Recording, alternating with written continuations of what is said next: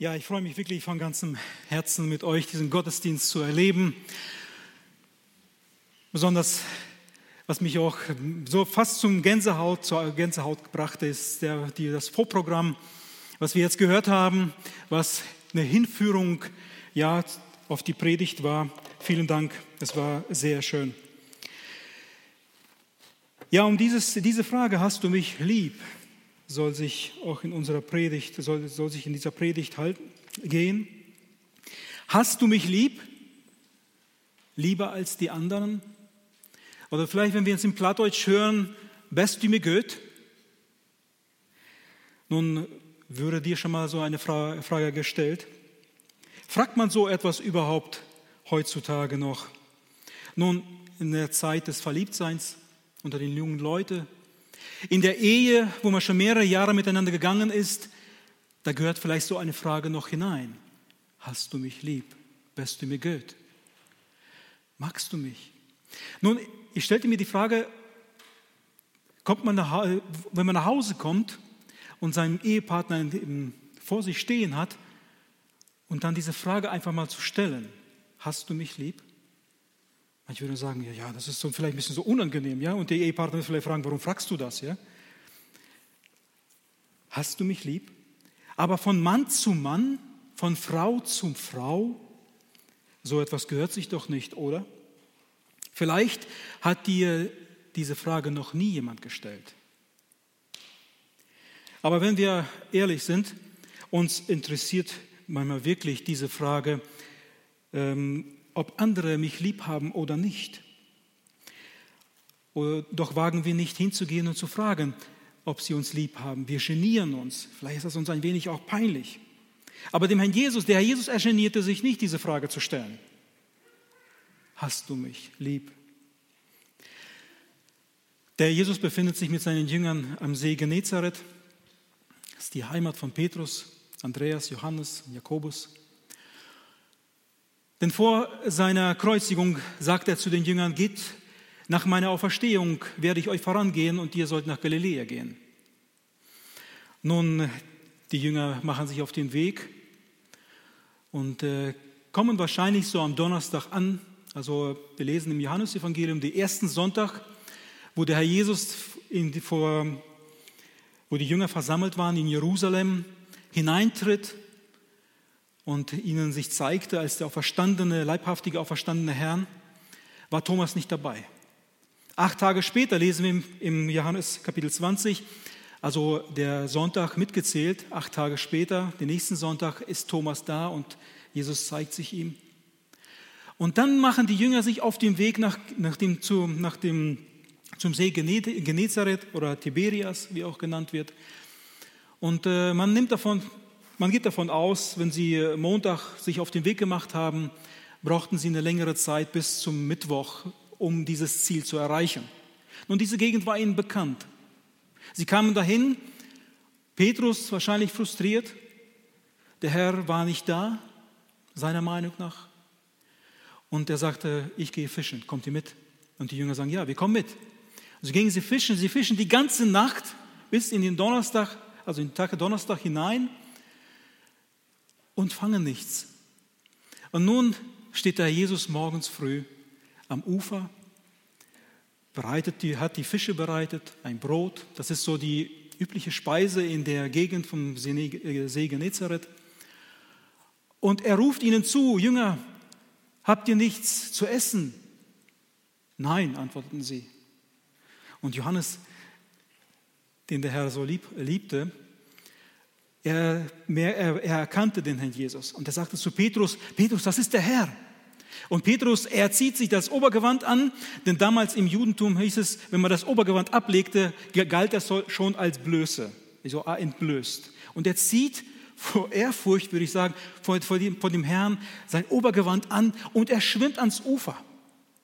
Es waren ungefähr 90 Meter bis 100 Meter entfernt und er schwimmt zum Herrn, ja, um Jesus zu sehen in Jesus zu sehen, mit ihm zu reden. Und nun sehen, sitzen die am Ufer des See Genezareth in Galiläa zusammen und äh, der Jesus, er verteilt die Fische und das Brot Und äh, ich stelle mir das so vor, Petrus, er sucht immer wieder Augenkontakt mit dem Herrn.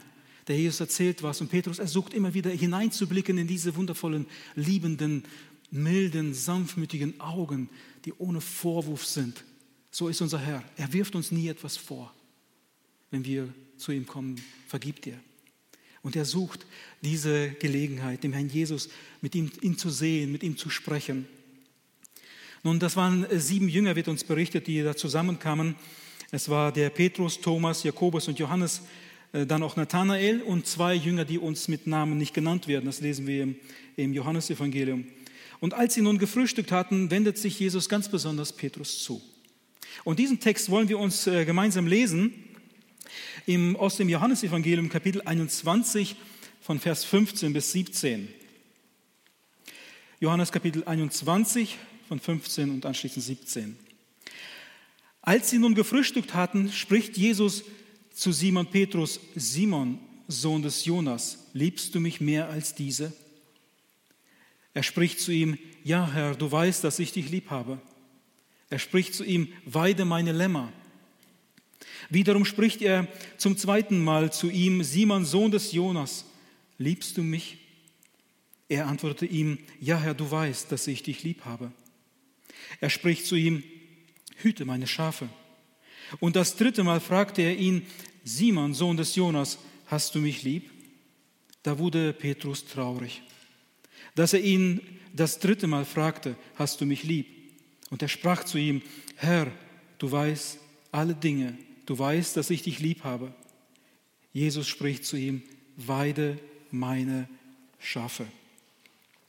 Nun, um diese Geschichte besser zu verstehen, das Gespräch Jesus mit Petrus, müssen wir ein, bisschen zurückblenden, zurückblicken, was da damals geschah vor der Kreuzigung unseres Herrn. Nun, Petrus als der Wortführer, als der Sprecher der Jünger, ja ein Eiferer für Jesus, er traute sich wirklich viel zu. Er war wirklich Jesus zugetan, dass er sich nicht vorstellen konnte, dass er Jesus jemals verleugnen würde. Und als der Herr Jesus, nachdem er das Abendmahl den Jüngern ähm, austeilte, also das ein, einsetzte, das äh, Gedächtnismahl, ging er mit den Jüngern an den Ölberg. Ja, wir lesen das ja Gethsemane. Und er sagt zu äh, den Jüngern, dass sie Anstoß an ihn nehmen werden. Das lesen wir in Matthäus 26, Vers 31, ab Vers 31. Da spricht Jesus zu ihnen. Ihr werdet in dieser Nacht alle Anstoß nehmen, denn es steht geschrieben, ich werde den Hirten schlagen und die Schafe der Herde werden sich zerstreuen. Aber nachdem ich auferweckt worden bin, will ich euch nach, nach Galiläa vorangehen. Ich sehe mir, warum die Jünger nach Galiläa gingen. Der Jesus hat gesagt, sagte ihnen voraus, dass der Hirte geschlagen wird und die Schafe sich zerstreuen werden und sie Anstoß nehmen werden. Ja, als der Jesus über sein Sterben mit seinen Jüngern dann sprach, dass sie Ärgernis, dass sie Anstoß an ihn nehmen würden, dann lesen wir in Vers 33 im gleichen Kapitel, Matthäus 26, Petrus, er sagt, wenn auch alle an die Anstoß nehmen werden, ich nicht, so werde doch ich niemals Anstoß an dir nehmen, sagt Petrus zum Herrn. Jesus, was die anderen tun werden, das kann ich, dafür kann ich nicht bürgen. Aber für mich, da kann ich die Hand ins Feuer legen. Ich werde bis zum Schluss bei dir bleiben. Auf mich kannst du zählen. Ich werde dich niemals verleugnen. Und Jesus spricht zu ihm, Petrus, wahrlich, Vers 34, wahrlich, ich sage dir, in der Nacht, ehe der Hand kräht, wirst du mich dreimal verleugnen. Jesus sagt, Petrus, das stimmt nicht. Du wirst mich verleugnen.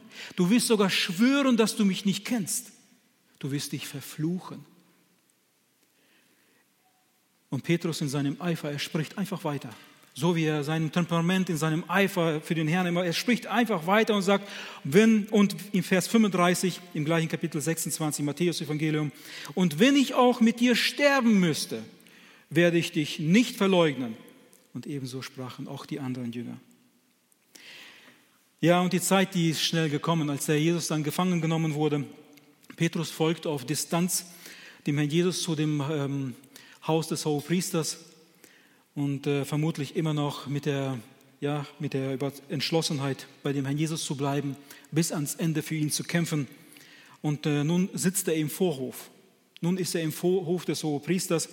Wir lesen, dass Johannes, der so eine Connection zu dem Hohepriester hatte, also er kannte ihn, er hatte Petrus da hineingeschmuggelt. Er sprach mit der Magd, die an dem am Tor stand als Hüterin, und äh, so konnte Petrus dann passieren. Er konnte hineingehen in den Vorhof und, und äh, das brachte mich auf einen Gedanken. Petru, äh, Johannes hatte ein, ein wenig Kontakt ja, zu dem Hohepriester und zu dem, zu den Menschen dem Vorhof. Das brachte mich auf einen Gedanken, wo ich es einfach auch weitergeben möchte.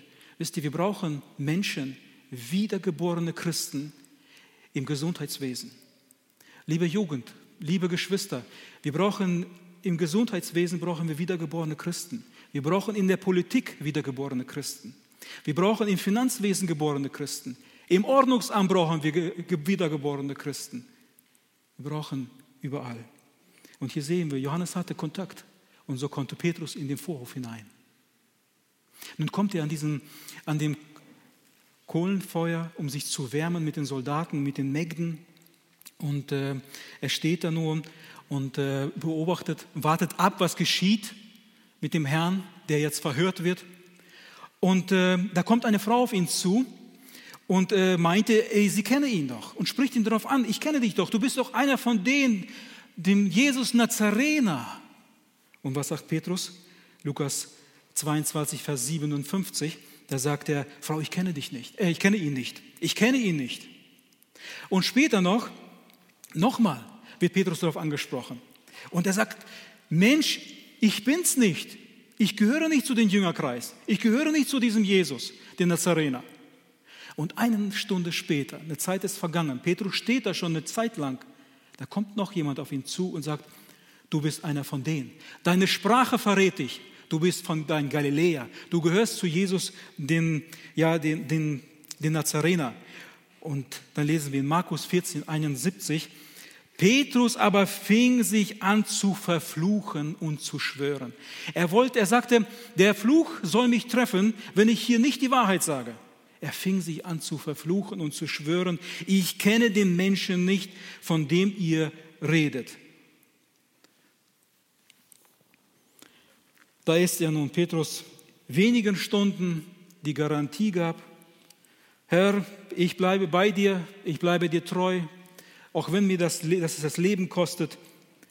Nun kann, kam es doch ganz anders. Während er noch redete und Jesus verleugnete, krähte der, Hand, der Hahn und, äh, und dann erst in diesem Moment, als er den, den Hahnschrei von dem, von dem hörte, dann realisierte Petrus erst, dann verstand er erst, was geschehen ist. Er hatte nichts unter Kontrolle. Es ist ihm alles entgleitet. Dieser sichere Petrus, der alles so meinte im Griff zu haben, auf den Beinen zu stehen, er merkte auf einmal, ich bin gar nicht so stark. Ich habe hier so jämmerlich versagt. Und nachdem Petrus nun das dritte Mal leugnete, dass er Jesus kenne, lesen wir in Lukas 22, Vers 61, und der Herr wandte sich um und sah Petrus an. Da erinnerte sich Petrus an das Wort des Herrn, das er zu ihm gesprochen hatte. Ehe der Hand kräht, wirst du mich dreimal verleugnen. Ich blieb über diesen Satz stehen, über den ersten im Lukas-Evangelium, das ist das, wo es uns einmal berichtet wird. Der Herr wandte sich zu Petrus um. Der Herr stand mit dem Angesicht zu den hohen Priestern, die ihn geschlagen haben, die ihn angespuckt haben, die ihn verspottet haben. Und dann nahm er sich die Zeit, bei seinem Verhör sich umzudrehen und zu Petrus, in Petrus anzuschauen.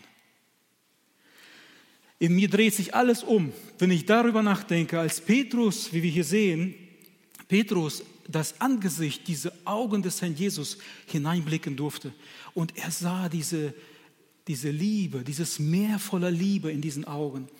Diese, dieses, dieses Milde, dieses Sanftmütige, dieses, äh, der einem nichts vorwirft, der Jesus wusste, was da geschehen ist. Er wusste schon vorher, was geschehen wird.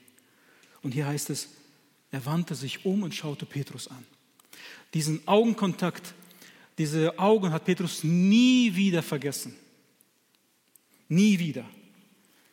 Und dann verstehen wir auch, aber wo es heißt, in Lukas 22, Vers 6, 62, da heißt es, und Petrus ging hinaus und weinte bitterlich. Er hat verstanden, hier ist etwas ganz, ganz Schreckliches passiert. Ich habe etwas ganz, ganz Schlimmes getan. Und als er die Augen des Herrn sah und dann wirklich realisierte, was hier jetzt geschah, weinte er. Das waren noch Männer, die konnten noch weinen über ihre Fehlverhalten, über ihre Sünden. Sie konnten noch weinen. Er war erschrocken. Er war enttäuscht. Er war einfach, ja, beschämt über sich selbst. Er hatte seinen Herrn so auf so einem Maß verraten, wo er doch ihm beteuert hatte, Herr, ich werde für dich mein Leben geben. Und wisst ihr, Petrus hat aber das auch ernst gemeint. Das meinte er ernst, als er das sagte. Er wollte bis an den Tod dem Herrn treu bleiben. Das hat er ernst gemeint. Aber hier hat er ihn verleugnet, hat er versagt. Er schwor sogar, er würde nie, nicht kennen. Er würde den Herrn Jesus nicht kennen. Wenn wir jetzt hier nur zusammen sitzen und diese Geschichte so betrachten und uns vielleicht ein Bild machen und ein wenig darüber nachdenken, dann kommen uns Gedanken hoch, also bei mir war es jedenfalls so, Petrus, wie, könntest, wie konntest du sowas tun? Petrus, du hast deinen Herrn verraten. Petrus, du bist so viele Jahre mit dem Herrn unterwegs gewesen. Du hast die Wunder gesehen. Du bist über das Wasser gegangen. Petrus, was ist mit deinem Bekenntnis? Als der Jesus sagte, wollt ihr auch von mir weggehen? Petrus als der Wortführer der Jünger kam nach vorne und sagte, Herr, wohin sollen wir denn gehen? Du hast Worte des ewigen Lebens. Wir haben geglaubt und erkannt, dass du Christus, der lebendige Sohn Gottes bist. Petrus, was ist mit deinem Bekenntnis? Wie, kann das, wie kannst du sagen, du würdest den Herrn Jesus nicht kennen und sogar schwören? Petrus, wir verstehen dich nicht. Verstehen wir Petrus wirklich nicht? Verstehen wir ihn wirklich nicht? Bist du dir so sicher, dass du niemals sowas tun würdest? Wisst ihr, wir sind alles nur Menschen. Und der Mensch, ja, der ist zu allem fähig. Petrus hatte etwas zu lernen, was Paulus so eindrücklich formuliert hat, so gut formuliert hat. Er sagt in 1. Korinther 10, Vers 12, darum wer meint, er stehe, mag zusehen, dass er nicht falle. Ich denke, das haben wir oft schon auch in unserem Leben erlebt, so manch einer. Das kann mir niemals passieren. So tief kann ich gar nicht fallen. Und dann geschieht das ganz schnell. Dann fällt man in Sünde und meint, dann ist man enttäuscht von sich selbst, vielleicht auch enttäuscht über den Herrn und sagt, wie konnte mir das passieren? Und Paulus sagt, das musste Petrus auch lernen in seinem Leben. Er musste es lernen, wenn du meinst, du stehst, dann sehe zu. Also dann pass auf, dass du nicht fällst. Das gilt auch für uns heute in unserem Leben. Was Petrus auch für Tiefen durchlaufen musste, ja, durchlaufen musste nach der Kreuzigung Jesu. Ich möchte nicht in der Haut des Petrus stecken oder gesteckt haben damals, als er ihn verraten hat und der Jesus gekreuzigt wurde. Ich kann mir vorstellen, das kann man sich wahrscheinlich gar nicht vorstellen. Nein, das ist ein falscher Ausdruck. Man kann sich das nicht vorstellen, wie Petrus innerlich zerbrochen war. Wie sehr es ihm leid tat und wie sehr er sich gewünscht hatte, Herr, gib mir doch eine Chance, jetzt noch mit dir das zu besprechen, vielleicht dir das zu erklären. Ich stand unter dem Druck, und, äh, aber versteht ihr, Petrus, er hatte wirklich eine ganz, ganz schwere Zeit bis zur Begegnung mit dem Herrn Jesus. Und wie gerne hätte er mit Jesus darüber gesprochen. Wie gerne. Und äh, in seiner Haut hätte ich wirklich nicht stecken wollen. Und nun ist die Zeit gekommen. Jesus, hier diesen Texten, den wir lesen, Jesus er widmet sich jetzt Petrus zu. Er nimmt das Gespräch mit Petrus auf. Nun, man muss hier auch sagen, das ist schon die zweite Begegnung, die der Herr Jesus mit dem Petrus hat. Wir lesen im 1. Korinther Kapitel 15, da wird uns, äh, schreibt Paulus, er hat die Information wahrscheinlich von den Jüngern, und äh, von dem Dr. Lukas, also Lukas Evangelium, äh, dass er zuerst dem Petrus erschienen ist, als der Auferstandene. Nun, wir lesen das im Lukas Evangelium, die Emmaus-Jünger sind unter, unterwegs nach Hause, der Herr Jesus gesellt sich zu ihnen und äh, hält mit ihnen so eine, eine, Bibelstunde, könnte man sagen. Ich, ich, ich wäre so gern dabei gewesen. Das war die beste Bibelstunde, die hier auf Erden gehalten wurde, das garantiere ich euch. Der Jesus hat ihnen die Schriften ausgelegt und die Jünger, bis sie dann verstanden haben, das ist doch der Herr. Das war doch der Herr Jesus. Und sie drehen um und eilen nach Jerusalem zu den Jüngern. Und die Jünger, die waren wieder versammelt. Und sie kommen hinein, hineingestürzt. Und bevor sie etwas sagen können, sprechen die ihnen entgegen und sagen, der Herr ist auferstanden. Er ist Petrus erschienen. Und dann kamen sie erst zum Wort. Also Petrus erschienen. Wisst ihr, in den Evangelien wird uns das nicht berichtet, was der Herr Jesus mit dem Petrus da besprochen haben. Das war ein unter vier Augen Gespräch. Ich hätte gerne, gerne gewusst, was da besprochen wurde, wie, was das für ein Gespräch war. Aber die Evangelien sagen uns das, berichten uns das nicht. Aber hier, hier wendet sich Jesus dem, dem Petrus nochmal zu und äh, spricht mit ihm. Ja, er spricht ihm hier mit, mit einem, dem Namen an, äh, den er ihm bei seiner Berufung gegeben hat. Er spricht ihn hier nicht mit Fels an, mit Stein, so Käfers, sondern er, er spricht ihn hier mit dem Namen an, mit seinem ursprünglichen Namen an, mit dem er Petrus vor seiner ja, Berufung, mit, vor seiner Bekehrung, würde ich mal so sagen, er hat eben, er war eben nicht der Fels, er war nicht der Stein, sondern er war ein ganz normaler Mensch, der es aus eigener Kraft nicht schafft. Und nun fragt der Herr ihn eine ganz zentrale Sache, eine Frage. Er sagt in Johannes 21, Vers 15, was wir gelesen haben, Simon, Sohn des Jonas, liebst du mich mehr als diese? Interessante Formulierung, mehr als diese. Nun, der Herr Jesus, er leitet und erinnert Petrus an das, was er vor seiner Kreuzigung, vor seiner Gefangennahme gesagt hat.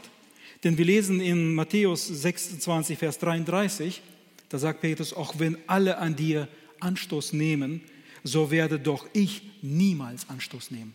Wenn alle anderen dich verlassen, wenn sie alle Anstoß nehmen, ich nicht. Und darum stellt der Herr Jesus ihm diese erste Frage. Petrus, äh, Entschuldigung, Simon, Sohn des Jonas, liebst du mich mehr als diese? Der Herr Jesus, er verwendet hier das, äh, die ersten beiden Male in Vers 15 und 16 das Wort Agape.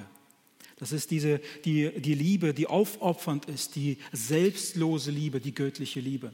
Wir haben den Vers von Christian heute gehört, wo es heißt, wir sollen dem Herrn von ganzem Herzen äh, lieben. Und da ist dieses Liebe, dieses Agape, ja, dieses Wort Liebe mit drin. Die göttliche Liebe.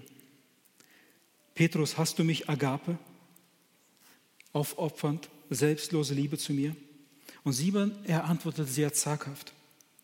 Er ist nicht mehr hier der selbstsichere Mann, der aus seiner eigenen Kraft hier und Überzeugung weiß, wie er weiter, äh, weiter handeln wird, wie er weitermachen wird. Nein, er, er geht nicht einmal darauf ein, ob er Jesus mehr liebt als die anderen, sondern er sagt hier ganz, ganz einfache, schlichte Worte. Er sagt zu, zu dem Herrn Jesus, ja Herr, du weißt, dass ich dich lieb habe, Vers, 1, Vers 15. Petrus verwendet hier aber das Wort nicht Agape, sondern Phileo. Das ist diese freundschaftliche Liebe, die Zuneigung zum Herrn. Man könnte auch sagen, Herr Jesus, ich mag dich. Erzieh die Goethe auf Plattdeutsch. Ich mag dich. Nicht dieses, ja Herr, ich mache, gebe mein Leben für dich, ich liebe dich bis in den Tod. Nein, Herr. Freundschaftliche Liebe, Zuneigung habe ich zu dir. Und ebenso in Vers 16 und 17 sagt Petrus, benutzt Petrus das gleiche Wort, Philia. Jesus, du siehst mein Herz. Mit anderen Worten, du weißt um meine Liebe zu dir. Ich kann dir jetzt keine Beweise geben, denn ich selbst habe versagt. Hätte ich nicht versagt, hätte ich nicht, ja, so könnte ich dir jetzt sagen, ja, ich habe für dich das alles durchgemacht. Ja, ich bin dir gefolgt bis in, in den Vorhof des Hohepriesters. Ich habe so viel erlitten. Da ist doch gar keine Frage. Natürlich liebe ich dich, hätte Petrus antworten können. Doch mehr, noch mehr als die anderen. So hätte ich das, sonst hätte ich das für dich nicht getan. Aber eben Petrus, er hat keine Beweise. Er hat keinen Beweis vorzubringen. Er kann nur sagen, Jesus, du weißt. Du weißt, dass ich dich lieb habe. Ob ich, äh, ob ich dich lieber habe als die anderen, das ist hier, das ist gar nicht so wichtig. Das kann ich, dir nicht, kann ich jetzt nicht beurteilen. Aber eins weiß ich, du weißt, Jesus, dass ich dich lieb habe. Wie viel Grund hätte der Herr Jesus jetzt Petrus zur Seite zu nehmen, mit ihm mal ernste Worte zu reden? Er hätte ihm die Gründe, auf die Gründe eingehen können, warum er ihn verleugnet hatte. Dreimal verleugnet. Warum hast du so krass mich verleugnet, hätte ihn fragen können. Du hast sogar geschworen, du hast sogar ja, dich verflucht, dass du mich nicht kennst. Er hätte, hätte ihm sagen können, der Herr Jesus zu Petrus, weißt du, Petrus, so einen Mann kann ich im Reich Gottes nicht gebrauchen. Tu Buße. Und ich kann dich, aber dir wird vergeben, aber ich kann dich nicht gebrauchen. Und mir kam eine Frage auf auch. Hätte so ein Petrus in unserer Gemeinde eine, noch eine Chance bekommen, nach so einem Versagen? Oder würde er für Jahrzehnte in eine Bank geschoben und sagen, ruh dich mal aus? Hätte Petrus in unserer Gemeinde noch so eine Chance bekommen? Der Herr Jesus gibt ihm noch eine Chance, das werden wir sehen, weiterhin. Er vergibt ihn und er gibt ihm, er richtet ihn auf. Nichts von all dem hören wir hier und sehen wir hier in dem Text. Jesus hat das Herz des Petrus gesehen. Er sah, wie es ihm leid tat um das, was er getan hat, um seinen Fehltritt, wie er darunter gelitten hat. Jesus möchte nicht nur Salz in, nicht mehr Salz in die Wunde streuen und diese, diese Wunde noch mehr aufreißen. Nein, der Herr Jesus, er will die Wunden heilen. Er möchte verbinden, er möchte Petrus aufrichten, er möchte ihn ermutigen. Und genau das tut er auch in unserem Leben. Das möchte er auch in unserem Leben tun.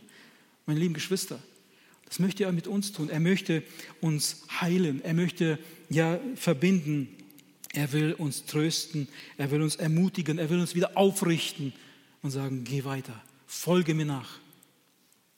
Der Jesus tut hier das, was Petrus auch aus seiner eigenen Erfahrung später im 1. Petrusbrief Kapitel 4, Vers 8 auch schreibt. Er sagt, vor allen Dingen habt untereinander beständige Liebe, denn die Liebe deckt auch der Sündenmenge. Jesus vertraut ihm hier eine große, danach eine große Aufgabe an. Er hält Jesus nicht die Sünden vor, er macht ihn nicht bloß, sondern er sieht einfach seine Reue und darum vertraut er ihm eine große Aufgabe an. Und er sagt in Vers 15, weide meine Lämmer. Er übergibt diesem Versager eine so große Verantwortung. Weide meine Lämmer. Weil wer sind die Lämmer in der Gemeinde? Das ist die, die junge Generation.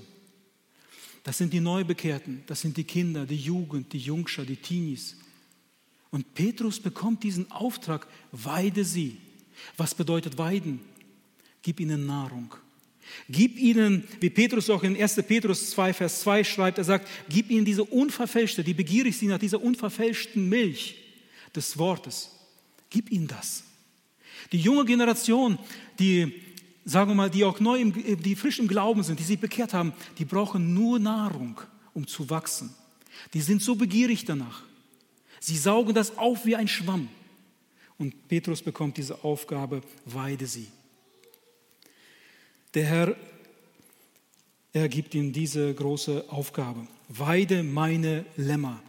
Und äh, Lämmlein, hier in diesem, mit diesem Wort Lämmer, das ist eine Verniedlichungsform, die wir finden nur hier und in, noch eine Stelle in Offenbarung. Es bedeutet wörtlich Lämmlein. Eine Verniedlichungsform wird hier gebraucht, die Lämmlein, die ganz kleinen. Und deswegen ist es so sehr, sehr wichtig, die jungen Generationen im Blick zu haben, für sie zu beten und äh, auf sie, sie, zu weiden, auf sie aufzupassen. Er setzt Petrus hier öffentlich ein in den, in den Dienst ein. Jetzt ähm, nicht mehr nur als Evangelisten, denn wir wissen ja, als er ihn berufen hatte, sagt er, folgt mir nach, ich will euch zu Menschenfischer machen.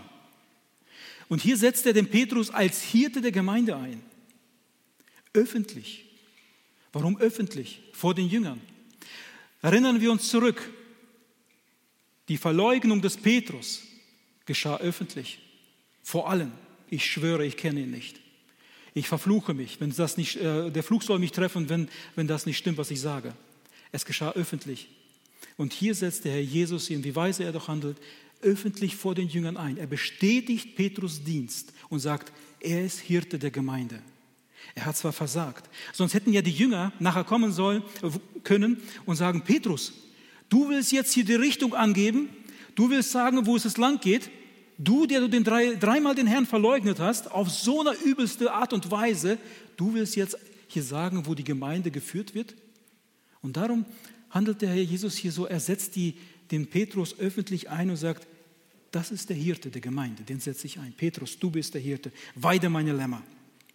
Und das macht der Jesus auch heute noch. Er macht das heute, er geht, ähm, er geht mit, es geht ihm nicht darum, uns lächerlich zu machen, unser Versagen uns vorzuhalten. Er möchte unsere Sünden zudecken, er möchte heilen. Und darum ist er auch auf dem Kreuz stellvertretend für unsere Sünden, schuldlos, sündlos, der Herr Jesus, für, mit unseren Sünden beladen, ist er am Kreuz gestorben. Jesus verlangt von keinem Menschen, dass er ihn zuerst lieben soll. Dazu sind wir gar nicht in der Lage und fähig. Äh, erst wenn du mich, mir uneingeschränkte Liebe entgegenbringst, dann, ja, dann kannst du mir gefallen. Nein, nein. Jesus sagt hier, ich liebe dich vorher. Ich liebe dich, ich habe dich schon vorher geliebt. Vor Grundlegung der Welt habe ich dich schon geliebt. So lesen wir in Johannes 4, Vers 10, darin besteht die Liebe, nicht, dass wir Gott zuerst geliebt haben oder dass wir Gott geliebt haben, sondern dass er uns geliebt hat und seinen Sohn gesandt hat als Sündopfer für unsere Sünden. Gott hat uns zuerst geliebt und er bietet dir seine Liebe an. Er möchte dir deine Sünden vergeben. Aber du musst dir Gott öffnen, dich Gott öffnen. Du musst zu dem Herrn Jesus kommen. Du musst dir an dir Brust schlagen, wie der verlorene Sohn und eigentlich eingestehen, ich habe gesündigt. Ich habe hier einen Fehltritt in meinem Leben. Ich habe hier falsch gehandelt. Ich habe gegen die Gebote Gottes gesündigt. An die Brust zu schlagen und zu sagen, ich gehe zurück zu meinem Vater. Und um Vergebung zu bitten, Herr, vergib mir. Vater, vergib mir. Du musst bereit sein, deine Schuld, dein Versagen, wirklich deine Sünde einzugestehen und ja, zu bekennen, die Schuld zu bekennen. Gott wird dir dann nicht und alles unter die Nase reiben oder wie wir es so meist aufs Brot immer schmieren. Ah ja, damals ja, hast du so und so gehandelt. Das tut er nicht. Er will sie dir vergeben, er will sie zudecken. Er will sie dir wirklich wegnehmen. Denn er wirft sie, wie es im Alten Testament heißt, er wirft die Sünden, deine Sünden hinter seinen Rücken und er in die Tiefe des Meeres und er gedenkt nicht mehr daran.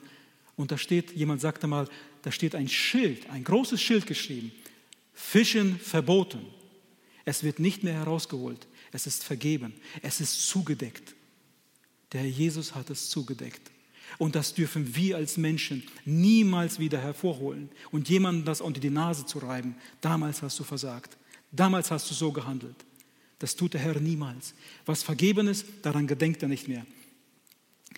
Daran gedenkt unser Herr nicht mehr und er wird die Sünden zudecken, er wird dir ewiges Leben schenken. Dann erwacht er erst echte Liebe in dir, die wirklich vom Heiligen Geist gewirkt ist, gewirkt wird. Wie Paulus auch schreibt in Römer 5, Vers 5, denn die Liebe Gottes ist ausgegossen in unsere Herzen durch den Heiligen Geist, der uns gegeben worden ist. Nun, die Liebe vom Heiligen Geist gewirkt ist auch das richtige Motiv, das richtige Fundament, das, der richtige ja, Grund, um Gott zu dienen. Von diesem Fundament aus, aus Liebe zu dem Herrn Jesus, können wir es echt und gut dienen. Das ist sehr, sehr wichtig festzuhalten. Und nun fragt Jesus Petrus das zweite Mal und er sagt, Simon, Sohn des Jonas, hast du mich lieb? Im Vers 16. Offenbar interessiert dem Herrn Jesus nur das eine, ob Petrus ihn lieb hat. Er fragt ihn nicht nach einem guten Werk. Er, er fragt ihn nicht, ob er genügend die Schriften studiert hat, ob er jetzt weitergekommen hat in seiner Erkenntnis, ob er das Volk Gottes jetzt liebt, ob er das Reich Gottes liebt, wie seine Gebetszeit ist, wie gut er verbunden ist.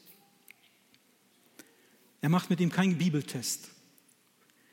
Jesus interessiert nur das eine, er sagt, Simon, Sohn des Jonas, liebst du mich?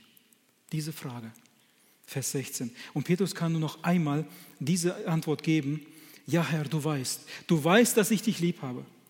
Und wieder überträgt ihm Jesus eine große Verantwortung für die heranwachsende Gemeinde.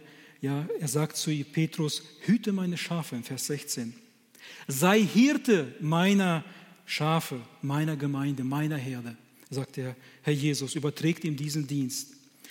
Hier sind die erwachsenen Schafe mit gemeint. Nun, wer sind diese erwachsenen Schafe in der Herde? Die schon längere Zeit mit dem Herrn Jesus unterwegs sind, die viele Erfahrungen gemacht haben, die viel mit dem Herrn erlebt haben, die, ja, die vorangehen. Und darum ist es so, ein, so wichtig, dass wir darauf achten, wie unser Leben aussieht. Denn wir haben eine große Verantwortung gegenüber der Lämmer. Natürlich, der Hirte ist derjenige, der die Gemeinde führt und der weist, hinweist, der gibt die Weide, grüne Weide für die Lämmer, dass sie Speise haben, auch für die Schafe. Aber hier heißt es, er hütet sie, er beschützt sie. Der Hirte zeigt ihnen den Weg, wo sie langgehen, dass sie nicht vom Weg abkommen, sondern dass sie das Ziel erreichen. Er bewahrt sie. Das ist die, die, der Dienst des Hirten. Aber ich sehe hier auch eine ganz, ganz große Verantwortung, die wir haben, die wir dem Herrn Jesus schon längere Zeit folgen. Die Lämmlein, die schauen auf uns. Die schauen auf die Gemeinde, auf die reifen Christen, die schon so vieles erlebt haben. Die schauen auf uns hoch, auf euch hoch, Geschwister. Und die orientieren sich an euch. Und das ist wichtig zu verstehen. Habt ihr schon mal gesehen, wenn man eine Herde äh, Schafe gesehen hat, dass die Lämmlein vorauslaufen und die Schafe folgen hinterher? Also das ist ein, nicht ein typisches Bild, sondern die Lämmlein folgen dem Hirten, äh, die, die, die Schafe folgen dem Hirten und die Lämmlein folgen den Schafen. Und darum möchte ich an euch einfach nur appellieren, wir haben eine ganz, ganz große Verantwortung gegenüber unserer jungen Generation, unseren Kindern und unseren Neubekehrten, dass wir auf dem Weg bleiben, dass wir wirklich den Hirten folgen unserer Gemeinde. Deswegen ist es so sehr wichtig, dass wir für die Hirten der Gemeinde beten, dass wir für sie einstellen, jeden, jeden Tag zur, vor dem Herrn zu bringen und sagen, Herr Jesus, erhalte unsere Hirten, dass sie die Gemeinde bibeltreu führen Hilf ihnen, segne sie, segne ihre Familien. Da hängt alles sehr viel mit zusammen, dass die Familie mit dabei ist. Und äh, dass wir für sie beten, für unsere Hirten der Gemeinde. Es ist ganz wichtig. Denn davon, dass wir ihnen das Leben nicht so schwer machen könnten. Ja, der Jesus überträgt hier dem Petrus die Aufgabe, er setzt ihn in den Dienst und sagt, hütet meine Schafe, sei Hirte meiner Schafe. Und für den Dienst, den Petrus hier ähm, den der Herr Jesus dem Petrus übergibt, braucht es keine ähm, ja, herausragende Qualifikation, würde ich mal so sagen. Man muss nicht ein studiert, nicht unbedingt ein äh, studierter Theologe sein. Man muss nicht viele Gebetszeiten aufweisen zu können. Eins ist in der Nachfolge des Herrn Jesus sehr, sehr, sehr wichtig und von, großen, von großer Bedeutung, was für den Dienst, für den Herrn Jesus un, unabdingbar ist, ist die Liebe die Liebe zu dem Herrn Jesus. Und die Grundlage für einen fruchtbaren Dienst ist die Liebe zu Jesus Christus. Wenn wir ihn lieben, wenn wir ihm dienen, dann wird es Frucht bringen, sichtbar. Und da wird die Gemeinde auch von uns, ja, werden wir der Gemeinde zum Segen sein. Werden wir die Gemeinde zum Segen sein. Und die Grundlage, ja, ist wirklich die Liebe. Und Petrus kann nichts vorweisen. Er kann hier nichts vorweisen. Keine ausgezeichneten ja, Qualifikationen, die er hat. Und wenn er diese hätte, so, hat er, so hätte er sie mit seiner dreifachen Verleugnung, hätte er es alles zunichte gemacht. Er hat keine Beweise. Was er aber bewahrte, trotz all dem, ist die Liebe zu Jesus. Das wusste er. Trotzdem er Jesus verleugnet, verleugnet hat, liebte Petrus den Herrn Jesus. Und Jesus weiß das. Das dürfen wir wissen. Jesus weiß das, wenn, wenn wir ihn lieben. Darum gibt, ihm, gibt der, der Jesus ihm ein ganz bewusst diese große Verantwortung für die Herde. Für die Herde. Und Petrus hat gut verstanden, das schreibt er auch in, in 1. Petrus Kapitel 5, Vers 1. Er hat es verstanden, was diese Verantwortung beinhaltet, nicht zu herrschen, sondern zu dienen. Er gibt später auch die Aufgabe als Hirte weiter an die anderen Hirten der Gemeinde. Er setzt sie ein oder er gibt die Aufgabe weiter, da heißt es in 1. Petrus Kapitel 5, Vers 1, die Ältesten, die unter euch sind, ermahne ich als Mitälteste und Zeuge der Leiden des Christus, aber auch als Teilhaber der Herrlichkeit, die auch offenbart werden soll, hütet die Herde der Gemeinde, die Herde Gottes bei euch, indem ihr nicht gezwungen, sondern freiwillig Aufsicht übt, nicht nach schändlichem Gewinn strebend, sondern mit Hingabe Nicht als solche, die über das ihnen zugewiesene herrschen, sondern indem ihr Vorbilder der Herde seid. Dann werdet ihr auch, wenn der Oberhirte offenbar wird, den unverwelklichen Kranz empfangen, sagt er zu den Hirten, zu den Ältesten der Gemeinde im Petrusbrief. Und Petrus weiß, worauf es ankommt. Aus Herzensgrund soll der Dienst getan werden. Und die einzige Haltung, die einzige Haltung, die diese, diesen Herzensgrund bilden, bilden kann, ist die Liebe zu dem Herrn Jesus. Das ist der einzige Grund. Wenn wir Mitarbeiter in unserer Gemeinde haben, die hochqualifiziert sind, die eine gute theologische Ausbildung haben, die gebildet sind, die vielleicht gut sind im Organisieren, die das Ziel aus den Augen scheinbar nie verlieren und vielleicht auch das Doppelte oder das Dreifache an Geschwindigkeiten haben in dem Dienst, dass sie schnell alles erledigen. Man hat solche, man hat solche Geschwister in der Gemeinde.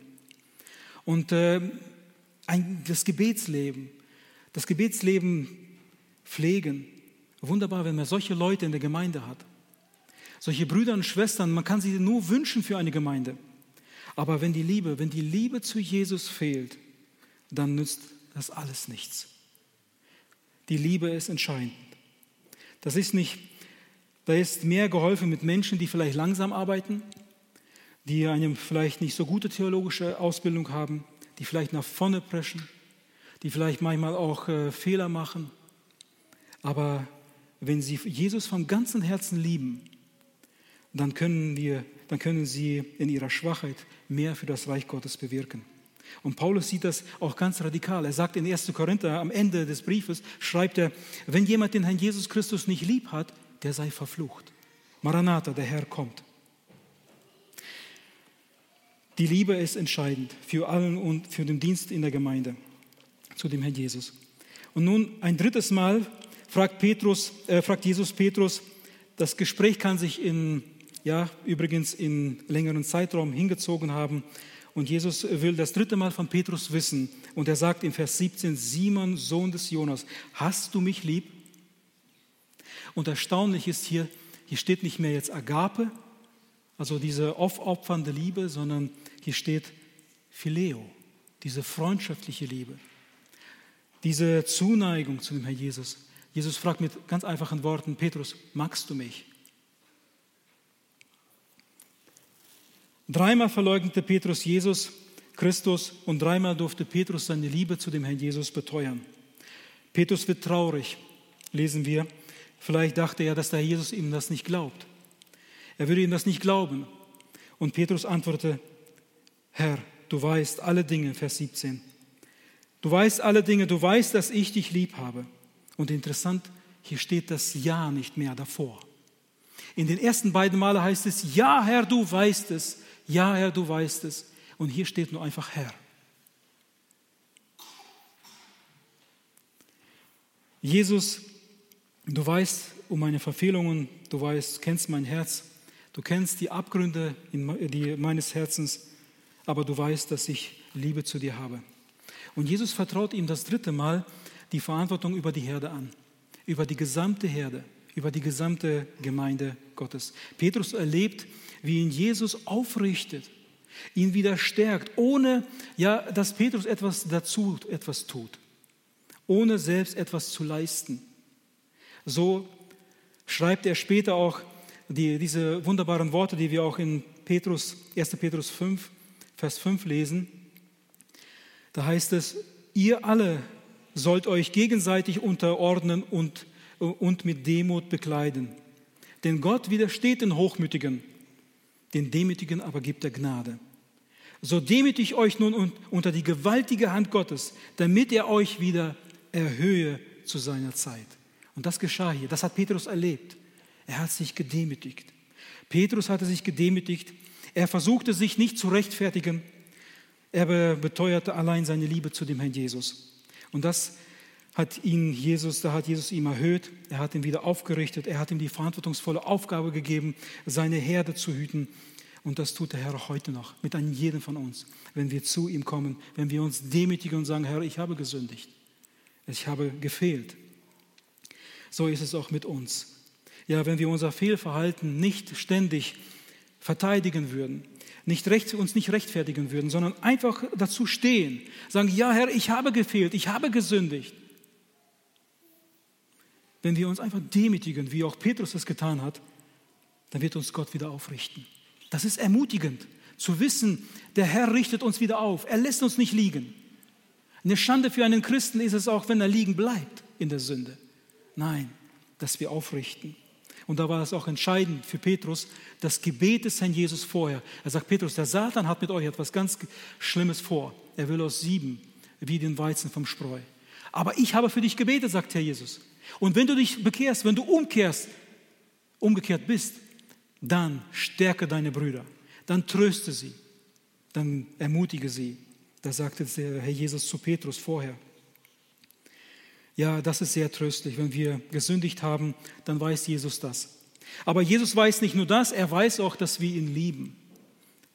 Und darum dürfen wir vom Herzen sagen, Herr Jesus, du kennst meine Fehler. Du siehst, wie ich bin, manchmal, wie ich versage. Aber eins weißt du auch, und das darf ich, darf ich wissen, du liebst mich. Du gibst mich niemals auf. Du bist immer stets bei mir und du hilfst mir hindurch, bis ich an das Ziel gelangt bin. Herr, du weißt, dass ich dich liebe, sagt Petrus. Jesus richtet Petrus wieder auf. Er gibt ihm einen Neuanfang. Er hilft ihm wieder auf. Das will er auch mit an jedem von uns tun. Und liebe Geschwister, liebe Kinder Gottes, auch wenn ein Fehltritt geschieht, egal wie schlimm er sein mag, ihr dürft eins wissen, der Herr Jesus will vergeben. Wir demütigen uns unter seine gewaltige Hand Gottes und er will vergeben. Er will aufrichten, er will wieder ermutigen. Ich möchte zum Schluss kommen. Liebst du mich? Das ist die Frage, auf die wir alle eine Antwort haben sollten. Ich möchte mit, einem, mit einer kleinen Erzählung schließen. Es ging um einen jungen Mann aus der, von den Südinseln namens Hupu. Ähm, er war in Amerika, nach Amerika gesandt, um dort einen Missiondienst ähm, in einem Missiondienst ausgebildet zu werden. Und eines Tages befand er sich in einer wirklich großen, hohen Gesellschaft und es wurde ihm viele Fragen gestellt und er durfte antworten, so ein Missionsbericht, könnte man so sagen. Und äh, er, er, antwortete auf die Fragen, er erzählte von seiner Heimat in der Insel, auf der Insel, wie es da alles so läuft. Und ähm, der Eingeborene, er antwortete ähm, sehr weise, jedoch einige seiner kleinen Bemerkungen erregte lautes Lachen nur wahrscheinlich sein Dialekt oder wie er sprach. Und einer von der, aus der Gesellschaft hat ihm ein wenig so über ihn geschmunzelt oder sie ins Lächerliche so ein bisschen gezogen. Ja? Und äh, da sagte Hupo zu ihm, also in die Gesellschaft hinein, er sagte, ich bin nur ein kleiner armer Heidenknabe. Es ist nicht, äh, nicht zu verwundern, dass ihr euch über meine Fehler in der englischen Sprache lachen müsst wandte er sich, aber da wandte er sich mit einem ernsten Ton an den Herrn und sagte, bald wird eine große, eine größere Versammlung stattfinden als diese hier. Dort werden wir alle zugegen sein. Wenn wir dann gefragt würden, hast du den Herrn Jesus lieb? Dann denke ich mit Ja, mit Ja antworten zu können. Was werden Sie dann antworten? Gerichtet an den Herrn. Was werden Sie dann antworten? Der Angesprochene fühlte sich mit dieser Frage wirklich getroffen, ins Innerste, tiefe Innerste. Er konnte die Worte nicht mehr loswerden. Er musste immer wieder darüber nachdenken. Er wurde vom Heiligen Geist so überführt, dass sein Herz war, war vom Heiligen Geist wirklich gerührt und fand keine Ruhe, als bis er die Gewissheit erlangt hatte, auf Huppers Frage mit Ja beantworten zu können. Jesus interessiert ein ganz, ganz brennend, etwas ganz Brennendes in unserem Leben. Er will nur eins wissen. Hast du mich lieb? Hast du mich lieb? Was würden wir Jesus antworten heute? Wenn Jesus an uns diese wichtige Frage hat, dann ist diese Frage sehr, sehr wichtig. Eine der wichtigsten Fragen, die uns gestellt wird. Hast du mich lieb? An dieser Frage stellt, steht und fällt alles in unserem Leben an dieser Frage, hast du mich lieb? Und mein Gebet ist es, dass wir heute mit dieser Frage mit einem Ja beantworten können. Herr, du weißt, du weißt die Abgründe meines Herzens, du weißt mein, mein, meine Fehler, du kennst alles in mir, du kennst mich in und auswendig. Ja, Herr, du weißt es. Aber du weißt auch, dass ich dich lieb habe. Möge der Herr uns segnen. Möge der Herr uns wirklich eine bewusste, eine, eine Antwort schenken, dass wir eine Antwort geben können auf diese Frage. Ja, Herr, du weißt, dass ich dich lieb habe. Amen.